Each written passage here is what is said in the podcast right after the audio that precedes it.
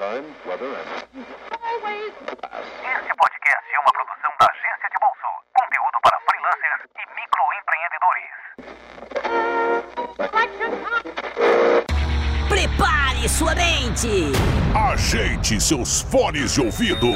A partir de agora, Seu mundo será digital. No ar. Trendcast.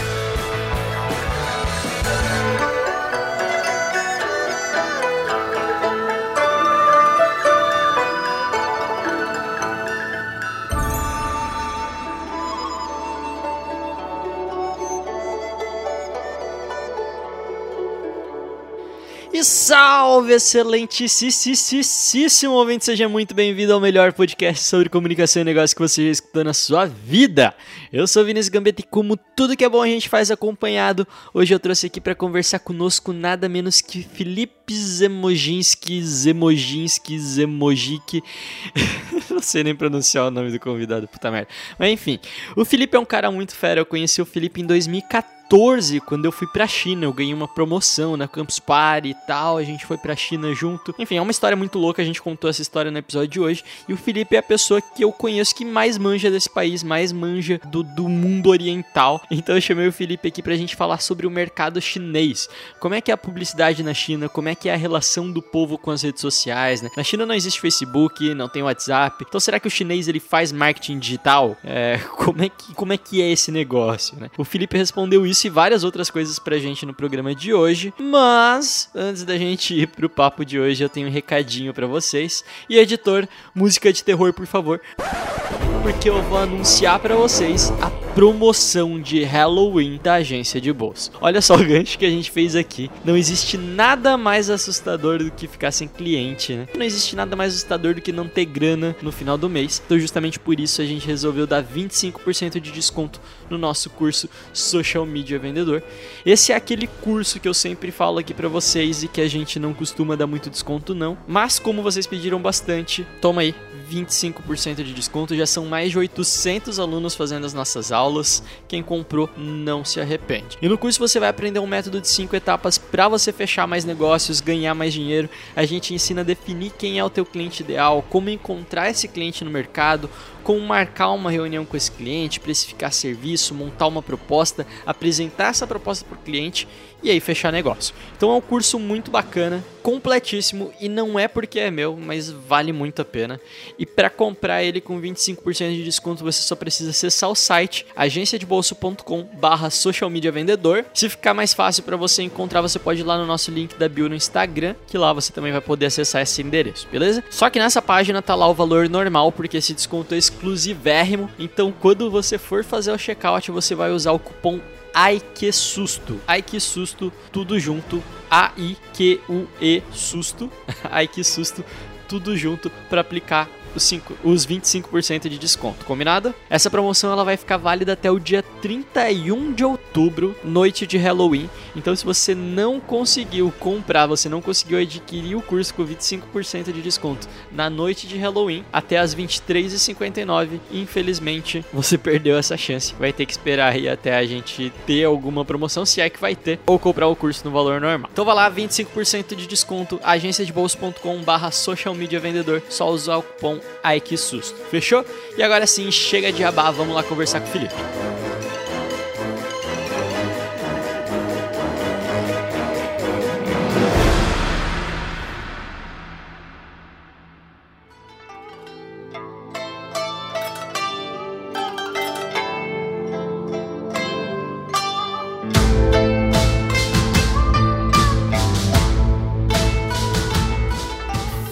Felipe Smoginski, seja muitíssimo bem-vindo ao Trendcast, cara. Fica à vontade aí, sinta-se em casa. Olá, tudo bom? Como vai? Obrigado pelo convite, oportunidade de compartilhar um pouco do meu conhecimento, aí, da, da, da, experiência que eu tive com esses anos aí na China. Você mesmo já esteve comigo lá, né? Já, já. Antes da gente entrar nessa história aí, eu queria que você cumprimentasse o pessoal em chinês, em, em mandarim, como é que é esse negócio aí, cara? Vai lá. É, a gente pode falar Dajia Hao, Dajia Hao. Dajia Hao é tipo, olá a todos, olá. Dajahal é literalmente o lá toda a família, assim, é o lá, o lá grande família. Ah, show de bola, cara. Se eu fosse cumprimentar só você, Vinícius, eu, você, eu diria Nihao, que é o, o método mais, né? A palavra popular do, do, do chinês fora da China. Foi a única coisa que eu aprendi na China, inclusive. Nihao todo mundo sabe falar, né? O Dajahal é um cumprimento pra pra toda, toda a galera. Então, dá de arral pro, pros ouvintes do Trendcast. Bacana, cara. E, Felipe, já, a gente já vai contar essa história aí de quando a gente foi pra China junto, mas eu queria que você primeiro introduzisse a galera aí quem é o Felipe, o que, que você faz da vida e o que, que o Felipe tem a ver com a China. Como é que você foi parado do outro lado do mundo e tal, e se interessa tanto por esse país. É, bom, eu, hoje eu moro aqui, moro aqui em São Paulo e tal, moro no Brasil, né? Eu tenho uma história com a China que é muito antiga no sentido literal. Eu era molequinho, assim, adolescente ou pré-adolescente, sei lá, nos anos 90, uhum. quando o governo do Brasil começa a realizar o processo de abertura econômica, ali com o governo dólar tal. O meu pai foi um pioneiro da, das importações, assim, ele importava peças para motocicletas, né? uhum. né? E aí o, o, o ponto principal era para você importar era, era justamente da China. A China já começava a ascender como um parque fabril importante. E meu pai me levava para o encontro com, com chineses para ajudar a traduzir alguma coisa para inglês, tal, ajudar nas conversas, né? Foi assim meu contato. Depois adulto, eu sou jornalista de formação e de carreira. Eu trabalhei muitos anos no, na editora Abril, trabalhei no portal Terra, enfim. Eu trabalhava numa publicação de tecnologia, uma publicação que já foi extinta, se chamava Info. A Info era uma parte da, da, da família Exame. A Exame, como revista de negócios, existe até hoje, né? Eu vim para a China em 2012 para cobrir uma, fazer uma reportagem lá sobre casos de suicídio que aconteciam nas fábricas da Foxconn. Uhum. A Foxconn eram e ainda, e ainda é conjunto de fábricas onde se produzem os iPhones, os iPads, os MacBooks, né? Então era uma questão muito controversa, uma marca tão celebrada e importante, cheia de status, como a Apple, de repente sendo produzida se valendo de um, de um trabalho em condições não adequadas, que levava os trabalhadores a cometer suicídio, etc. Eu fui lá para cobrir essa história, é, como todo bom jornalista, não, não, não, me ative apenas essa história, né? Uhum. Como todo bom jornalista, eu sou meio arrogante, né? Como qualquer jornalista com, com noção faria, já tô aqui e vou investigar outras coisas, né? Uhum. Eu, eu, aí eu fiz com outras empresas chinesas, tal, entre elas o Baidu. Tentei visitar o Baidu tal. O Baidu é um grande search engine, né? Não deu certo de fazer matéria com o Baidu. Eles não quiseram dar entrevista, não quiseram receber para visita. Mas eles ficaram me conhecendo. Anos depois, quando eles vieram para o Brasil montar uma operação aqui, eles precisavam de alguém que tivesse contato na imprensa para fazer, para fazer, falar dos produtos deles, tal. E aí me chamaram para trabalhar. Foi uma experiência muito legal. Fiquei cinco anos na empresa. E aí eu, quer dizer, eu pude viver assim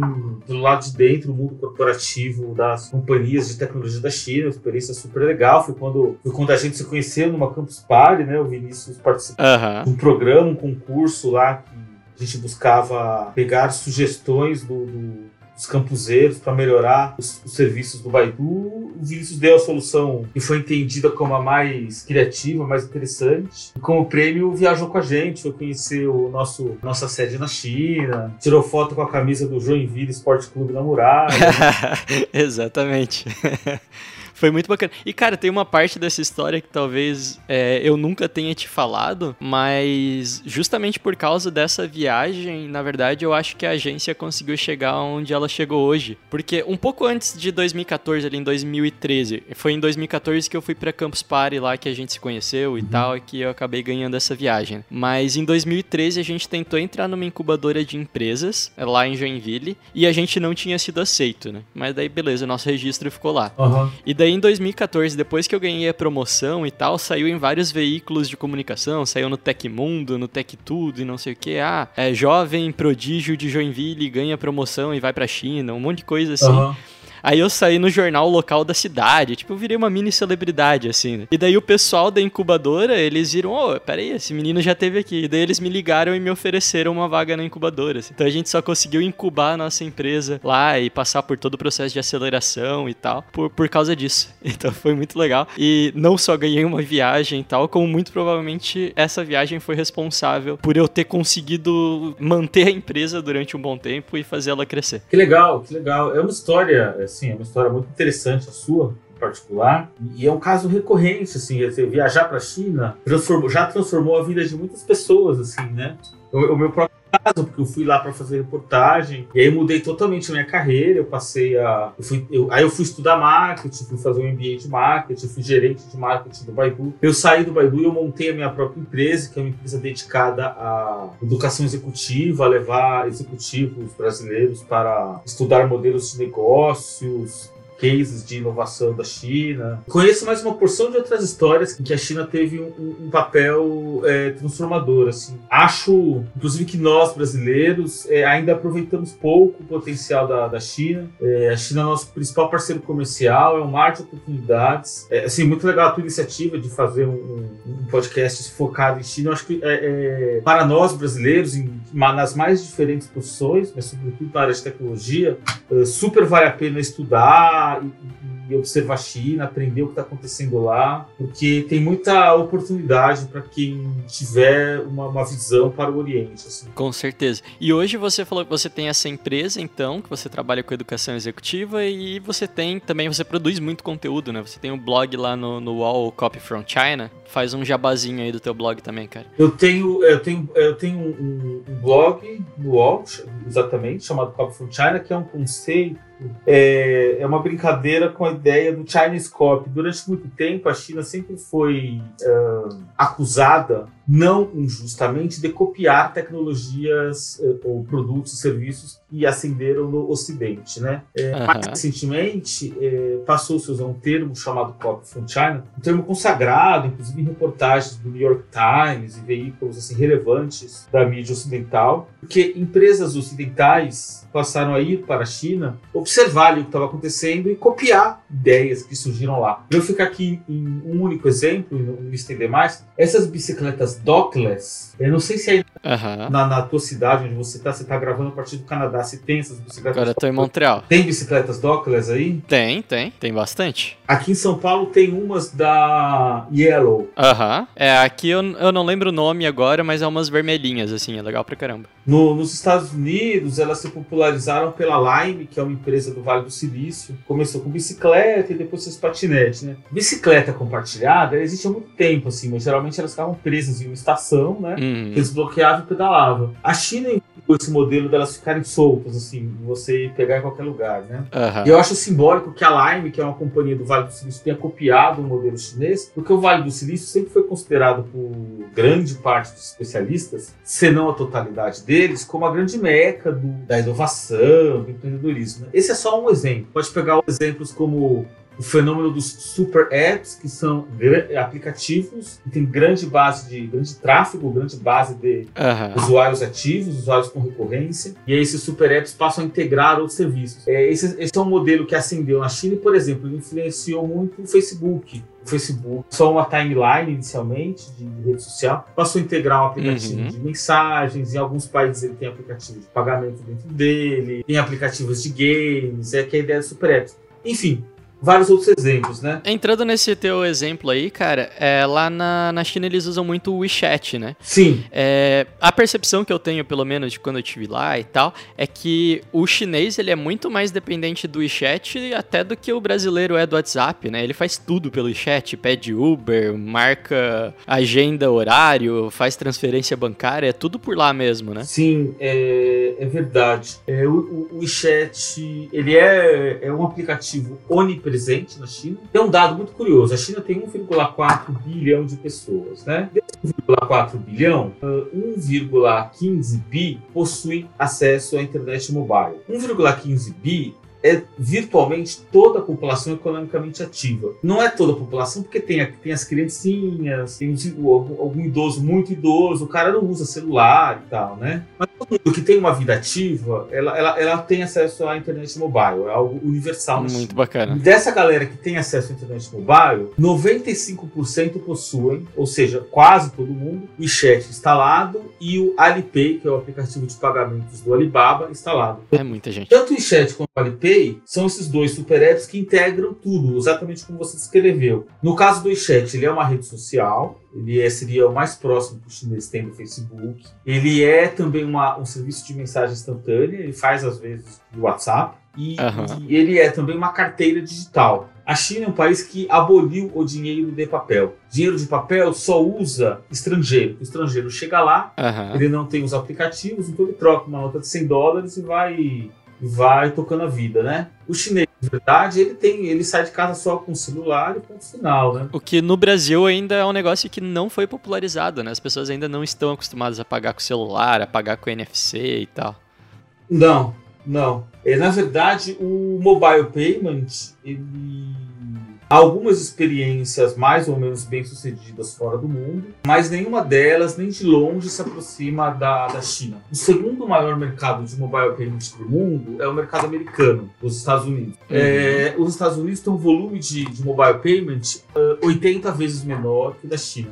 Então ele não se popularizou no Brasil, ele não se popularizou em nível chinês em nenhum lugar, né? É uma situação muito específica de vanguarda da China. Por que, que você acha que isso acontece, cara? Por que, que na China isso funcionou tão bem e várias outras tecnologias funcionam tão bem que, que não dá pra vir pra fora, que, que outros países não recebem tão fácil ou tão rápido essas tecnologias? É, nesse caso do mobile payment, é, não é difícil explicar. Em primeiro lugar, porque tem internet para todos, chegou para todo mundo. Em segundo lugar, porque tem celular para todos, celular barato, todo mundo compra. Uhum. Todo mundo tem condições de ter uma wallet digital. Alguém dirá, ah, mas nos Estados Unidos, na Alemanha também todo mundo tem. São países, é, inclusive, com renda per capita maior que a da China. É verdade. No entanto, lá na China, é, a China não tinha é, cartão de crédito. Não é, não, não é que não tinha, sempre esteve, mas não era popular. Eles pularam fase do cartão de crédito. Eles tinham dinheiro de papel, com todas as dificuldades de pagar com Hum. dinheiro de papel. Você tem que circular com uma bolsa cheia de dinheiro. É, não havia um,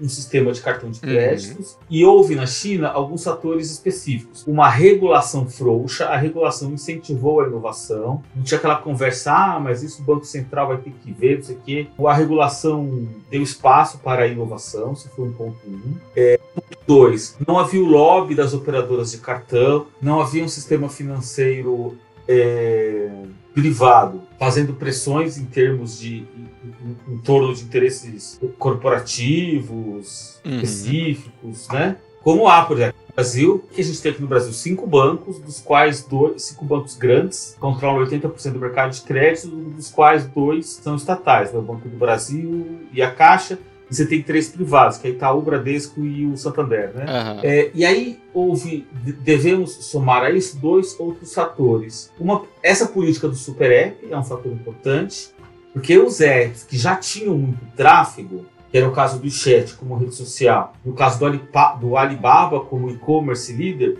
eles passaram a fomentar um mini app de pagamentos ali dentro, passaram a empurrar consumidores para testar o mini app. Cê- Aqui no Brasil, a gente nunca teve um grande player que ficou empurrando as pessoas para o pagamento digital. Uhum. Talvez o WhatsApp chegue aí no, no, num futuro próximo, né? Mas. É, esse é um papel. Quem é que tem essa força de audiência, de tráfego no Brasil? Teria que ser um WhatsApp, um Facebook, um Instagram, alguém que liderasse isso, que nunca aconteceu aqui, nem nos Estados Unidos. Aconteceu na China. O WeChat o Alipay lideraram esse processo. É, mais do que isso, eles é, fizeram subsídio nesse processo. Né? Então, para incentivar a pessoa a, a, aborda- a- a- utilizar, eles colocavam grana numa política de marketing chamada de cashback. Aham. Seguinte, eu quero comprar uma camiseta.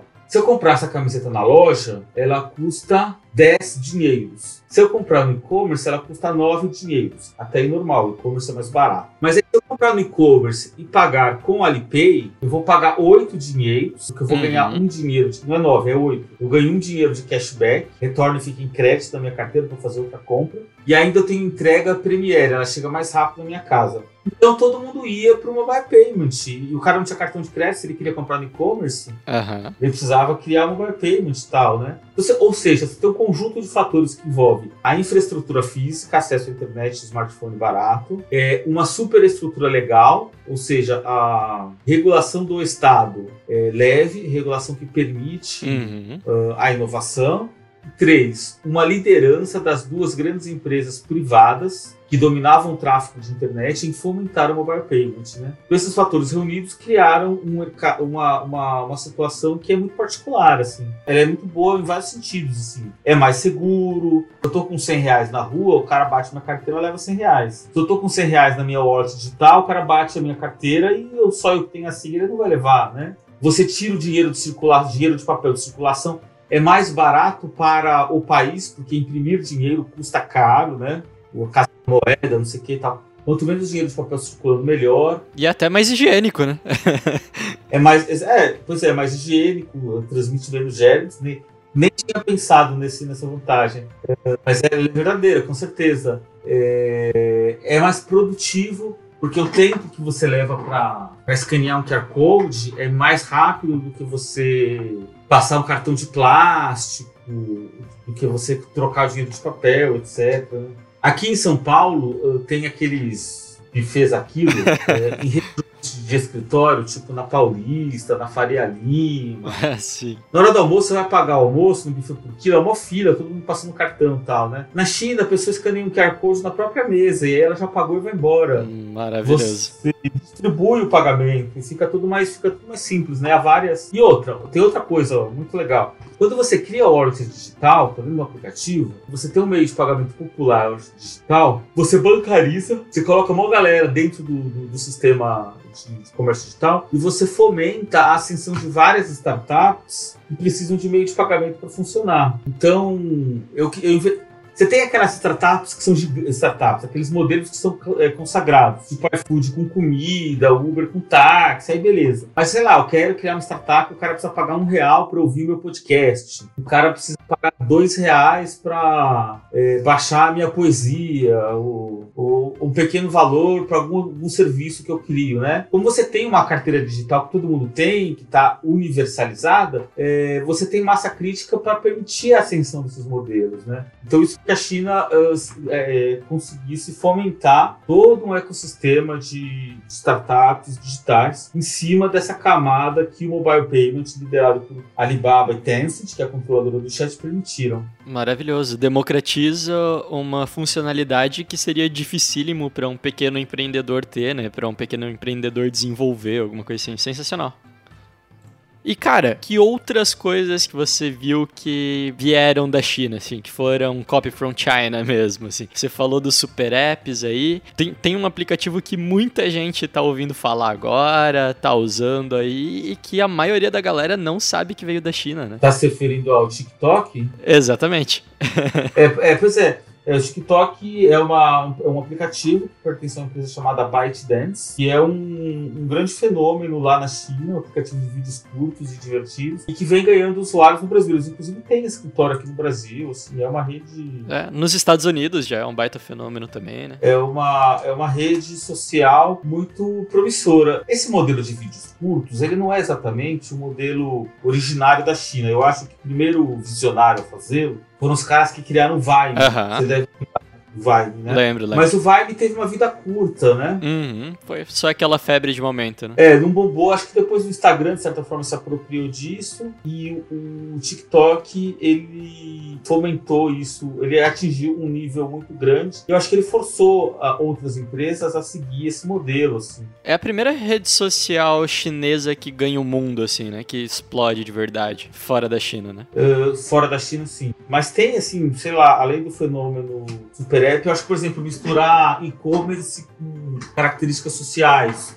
Eu criar vídeos de mini, de subcelebridades apresentando produtos. Isso é uma coisa que a Alibaba começou a fazer na China uhum. e que a Amazon copiou depois dos Estados Unidos. O que eu acho que faz todo sentido é, não é só porque a China é inovadora, é a galera inteligente, descolada, não é.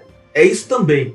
Mas não é só isso. A China é o maior mercado de internet do mundo, é, é também um lugar onde há uma enorme quantidade de, de, venture capital, de volume de capital disponível. O juro na China é negativo, né? Eu, eu aplico a 2% ao ano e a, no título seguro e a inflação é 2,4%, então eu perco dinheiro. Então não vale a pena eu botar no conservador, eu tenho que arriscar, e eu tenho muito dinheiro para venture capital tal. Uhum. A- a- o, o final da história é o seguinte: com muita grana, com muita, com muita gente inteligente, são quase um milhão de engenheiros que se formam por ano, com muito usuário de internet, aquele lugar lá é, um- é uma fábrica de startup, gente testando modelo de negócio e tal. E é muito competitivo, todo mundo competindo, um monte de coisa vai dar errado, um monte de coisa vai dar certo. Se eu vou lá estudo e vejo que deu certo, eu tenho uma espécie de, de bússola, de uma guia para iluminar o futuro da minha, da- do meu empreendedorismo, assim, do, do caminho da minha empresa e tal, né? Maravilhoso, cara. Mas, cara, você falou que você vai pra China de vez em quando aí e tal, e toda vez que você pisa em solo chinês, você não tem acesso aí ao Facebook, Instagram, WhatsApp.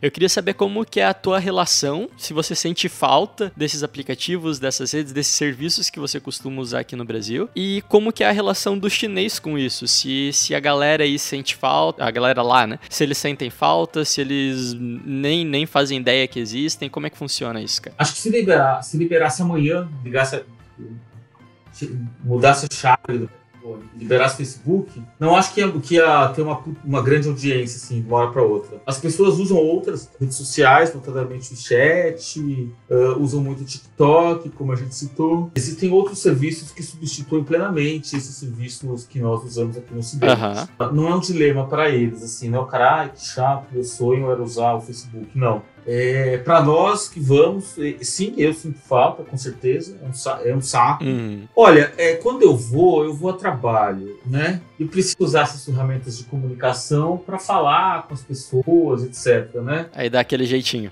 Usa uma VPN. um- É, o jeitinho que as pessoas dão é VPN, difícil, assim, tem hora que VPN nenhuma funciona lá, né? Então, inclusive a gente recomenda, assim, é, tem um e-mail alternativo que não seja de e-mail para conversar com um sócio, com a família, assim, porque às vezes você não consegue se comunicar, assim. Né? Pro chinês, não, ele, ele tá de boa, ele tá ali com os aplicativos dele, ele tá de boa, assim, né? Pra gente é uma dificuldade, com certeza. Legal, cara. E, cara, falando agora de, de Baidu, a Baidu ela é realmente o equivalente ao Google chinês, assim. Então, tipo, ela tem o buscador dela e a galera, com certeza, a, a grande maioria usa ah, o Baidu, né? Mas o que eu queria saber é, tipo, na, na questão de, de monetização, assim. A Baidu monetiza também o buscador dela, o pequeno comerciante ele pode entrar lá no site e fazer anúncios pra anunciar no Baidu também, ou é um negócio mais reservado a grandes marcas? Como é que funciona isso? Sim, o Baidu é o Google da China, ele é. O Baidu é o principal serviço de buscas na China. É, qualquer um pode anunciar no Baidu. É, é, é um sistema bem parecido, de links patrocinados, Aham. no Words, como a gente usa no Google. Ferramentas de marketing Uhum. digital são, não são iguais, mas são parecidas. Não é igual do Google que você entra no, no site, compra aqui o Word, já resolve. É, frequentemente, no caso da publicidade digital chinesa, você precisa passar por uma agência digital que controla o conteúdo que vai ser anunciado. Isso tem um pouco a ver com o controle da informação que circula na China, né? Ah, entendi. Não é, tão simples É, assim. ele é um pouquinho mais, ele é um pouquinho mais burocratizado, porque alguém precisa validar e tal. É, mais no sentido de controle político, né? Mas é um modelo muito parecido. O que eu acho que tem de diferente hoje é que lá na China acontece um fenômeno que se chama busca vertical. O que é busca vertical? É o seguinte: se eu quero buscar uma coisa para comprar, eu já vou direto buscar no Alibaba. Se eu quero buscar eu já vou direto na C-Trip, que é o aplicativo líder em turismo e viagens. Se eu quero buscar, um, sei lá, um outro serviço específico, eu vou no líder específico daquele serviço. Isso tirou Hum. muito tráfego do Baidu. O Baidu ficou mais para buscas do tipo os caras fazendo um trabalho escolar, uma coisa assim, né? Isso diminuiu um pouco o, o- o tráfego, o faturamento, inclusive o, se você vê o market cap da empresa, que já foi a Baidu, já foi uma das. Estava sempre no top 3 ali, Baidu, Alibaba e Tencent, Aham. talvez fique no top 10, assim, ele perdeu bastante valor de mercado. Entendi. E o comerciante, ele costuma anunciar na, na mídia digital, tipo o WeChat, por exemplo, ele monetiza através de anúncios também. Como que é o marketing digital na China? Não sei se você já teve contato com isso, mas é algo comum assim ou o chinês ainda costuma investir na, na mídia tradicional? Não, eles são inclusive muito mais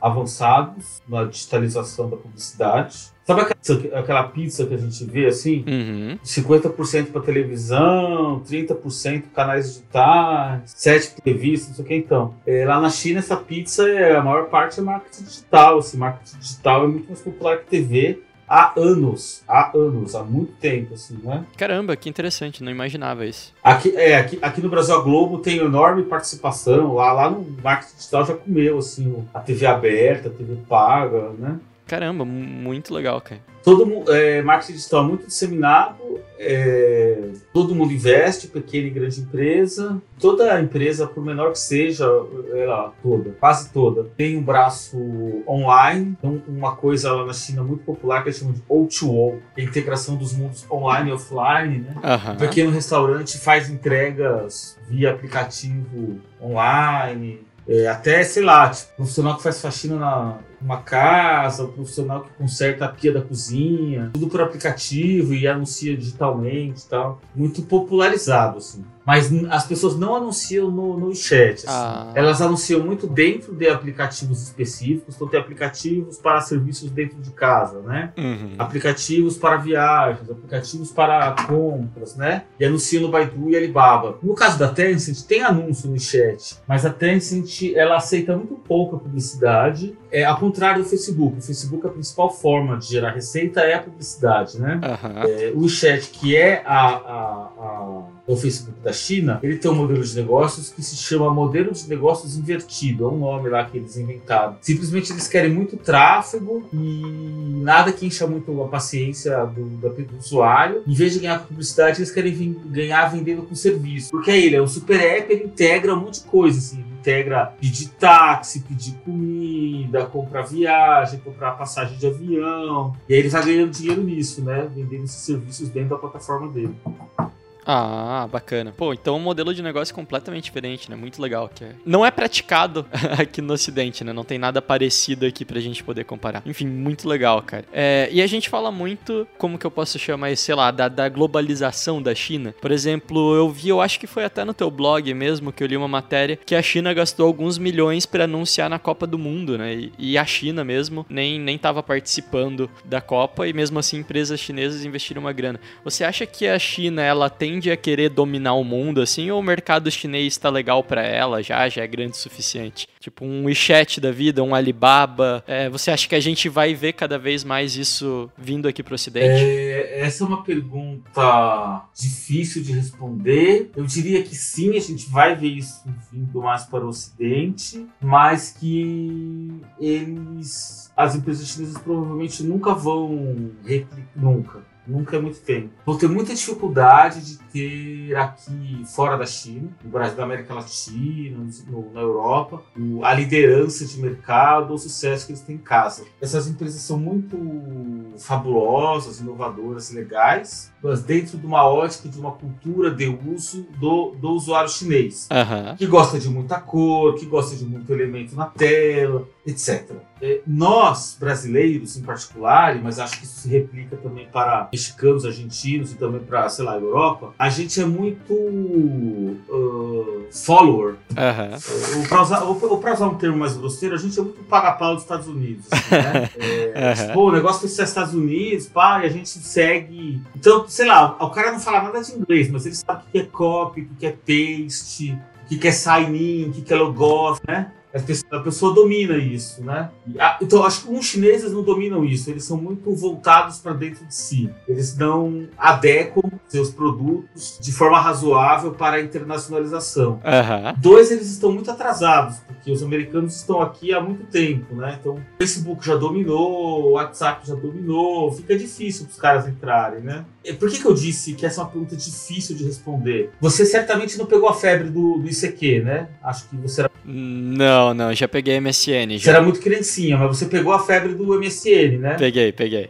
Cara, o MSN estava em 90% dos computadores do Brasil, assim. Aham. Se o MSN não logasse, as pessoas ficavam desesperadas. Ai, como é que eu vou falar com meus amigos? Aham. Quem poderia dizer que o MSN ia morrer, que ia ser substituído por outros comunicadores, né? Mesma coisa, o Orkut, você chegou a pegar a febre do Orkut? Peguei, peguei. Todo mundo usava Orkut, assim. Aí, ah, Facebook, não sei o que. Ah, mas já, todos os meus amigos estão no Orkut, por que, que eu vou pro Facebook? Uma hora a galera foi e o Orkut morreu. Então, não sei, acho que a gente tem um case super interessante, que é o case do TikTok, produto da ByteDance, que é ali, primeiro, made in China, que é cool, é que está fazendo sucesso fora da China, com um modelo super legal, vídeo curto, uma coisa assim muito up to date, assim, né? É, então, de repente, pode ser. É, isso quando a gente fala de redes sociais, né? Porque se a gente for para outras áreas aí, tipo a Xiaomi já, já tá dominando boa fatia do mercado aí do, do ocidente, né? Então acho que a gente tende sim a ver. Acho, acho que deve ser mais uma questão de tempo mesmo, deles acertarem a mão. É, quando se fala de hardware, aí eu acho que hardware é mais fácil, porque hardware tem, tem um valor, um valor a ser pago em, em, em dinheiro. É, produto de internet, qual rede social vou usar, qual comunicador vou usar, é tudo de graça. Uhum. Não é de graça porque você paga com seus dados e tal, mas para usar é de graça. Já o hardware, ele tem um valor e aí os chineses levam vantagem porque eles fazem mais barato. Né? Uhum. Agora, mesmo assim, a Xiaomi montou operação no Brasil, depois fechou, agora voltou via terceiro. A Xiaomi na área de hardware é um caso interessante, é uma marca admirada, tem fãs. A Xiaomi não é a ideia do, do Xing Ling e tal, né? ela, ela é descolada e tal. Né? Você tem os celulares, por exemplo, da Huawei, a Huawei tem uns celulares assim, fabulosos e tal. Mas eu acho que a Huawei não é cool, não é descolada, não é uma coisa que o, o jovem, uau, eu tenho aqui um Huawei. Assim, é, né? eu acho que a Xiaomi fala mais a língua do ocidente, assim, né? Tem um pouquinho... Isso, e acho que a Xiaomi tem isso também. Ela, ela conseguiu construir sex appeal, assim, né? Então, é possível. É possível. Como dizia o meu avô, tem que comer muito feijão ainda, sabe? Boa. Cara, eu vou terminando por aqui, até porque daí a gente deixa o pessoal com gostinho de quero mais aí, pra eu poder ter uma desculpa para te chamar pra programas futuros. e eu sei que você tem uma reunião agora, não dá pra gente prolongar muito. Mas eu queria que você falasse aí um pouquinho, desse, fizesse mais um jabazinho aí para quem quiser ouvir mais, quem quiser aprender mais sobre a China, sobre o mercado, como que essa pessoa pode acompanhar os conteúdos que você produz e se tiver algum outro tipo de conteúdo, algum outro lugar onde você costuma consumir informação aí, saber mais sobre a China, indica aí pra galera. Olha, é, para quem sabe ler em inglês, tem um site que eu gosto muito que se chama Technode, technode.com. É, também tem um site do, de um jornal chinês jornal chamado South China Morning Post. Ele tem um canal muito interessante de tecnologia, com dois, duas fontes de informação que eu recomendo, Technode e South China Morning Post. É, eu, pessoalmente, faço um blog que se chama Copy from China, fica no UOL. Acho uma fonte muito, muito legal também, por motivos óbvios, né? Eu tenho um site da minha empresa que se chama Inovasa, pode ser acessado no endereço inovasa.br em que eu falo não só de, de alguns textos meus, mas também de viagens para a China, oportunidade de ir para lá estudar, fazer imersão, né? É, são algumas sugestões assim. Agora, cada um tem, pode pegar o canal que, que preferir e tal. É, a mensagem que eu queria deixar é, é os Estados Unidos é nota 10, eu adoro os Estados Unidos, não vou falar mal dos Estados Unidos, acho. É, aqui no Brasil tem muita coisa legal acontecendo também, mas em função de todo o movimento econômico que está acontecendo no mundo, eu super recomendo que as pessoas acompanhem o que acontece na China. É uma potência ascendente, segundo o Banco Mundial, segundo o FMI, será a maior economia do mundo. É, acho que recomendo com todas as forças, assim, mantenha um olho na, na China, assim. Pô, show de bola, Felipe. Cara, brigadão por ter participado aí. Vamos combinar uma viagenzinha aí pra, pra Pequim em breve. Tá bom. a gente, quero, quero matar a saudade lá da China. Tá bom. Matar, matar a saudade da comida chinesa que você gostou tanto. Né?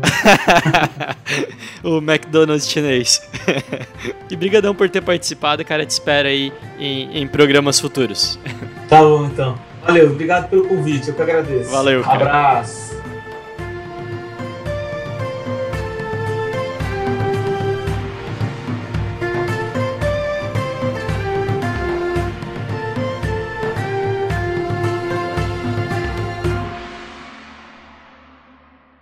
Este programa foi uma produção da Two Trend, publicidade de trás para frente.